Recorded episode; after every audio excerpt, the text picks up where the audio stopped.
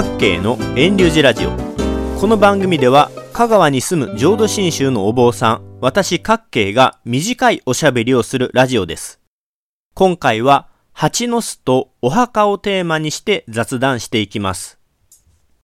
2021年の春は例年よりも暖かく感じますね。それにお天気も雨の日が少なく今年は屋外でのお勤めもはかどっています。さて、先日お墓でのお納骨をしたのですが、そこで墓地の入り口に行きますと、どうも蜂がブンブンとあっちこっちに飛び回っていたんですね。暖かいから蜂も活発に飛んでいるんだなぁと思っていたのですが、世種の納骨するお墓に行きますと、そのすぐ近くの別のお墓にどうも蜂が巣を作っているような感じでした。私からのアドバイスですが、2020年、2021年は新型コロナウイルスで皆さん実家に帰りにくくなりましたよね。お墓へのお参りをする機会もかなり減ったと思います。意外に思われるかもしれませんが、お墓というのは結構蜂の巣ができやすいんですよね。お墓に蜂の巣があったという話を他人事と思わずに、しばらくお墓参りできていないのであれば、自分事として捉え、ぜひお墓に行ってください。お墓は蜂や小さな虫の住処になりがちなんですね。その理由はいくつかあります。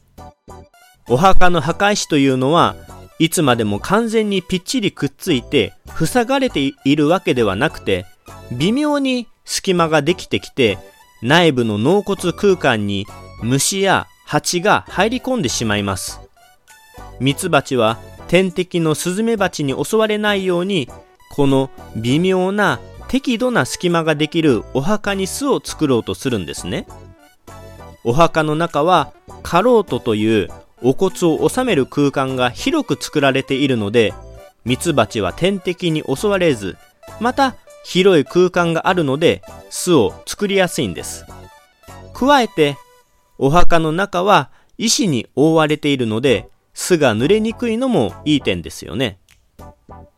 あと、墓地は人の出入りが多くはなく、静かで落ち着いた環境であることや、お花を持ち帰らずにそのままお供えされていたりするので、花の蜜に困りにくいというのもあるでしょう。こんな風にお墓というのはミツバチにとって意外と環境が揃っているのでいつの間にか蜂の巣ができてしまうことがあります。4月からの時期いろんな種類の花が咲くこの時期はミツバチが巣作りをする時です。蜂もできるだけ良い場所に巣を作りたいのでお参りが途絶えた人気のないお墓に蜂が居ついたりしています。特に山の中にある墓地や樹木で囲まれている墓地は花の蜜が多くあるので巣が作られやすいでしょ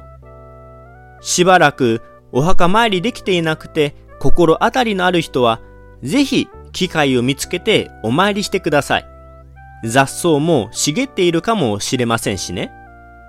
ちなみにですが、私の寺も墓地を少し管理しています。しかし、個別の墓石に生き物が巣を作ったり、雑草が生い茂っていたり、傾いていたりしても、管理者が処置するのではなく、その墓石の場所を借りている人が責任を持って対処しなければなりません。マンションを借りているのと同じようなもので、墓地の管理者は、その墓地のスペースを貸している形ですので、墓石一つ一つのトラブルや管理はスペースを借りた人の責任で対応する必要があります。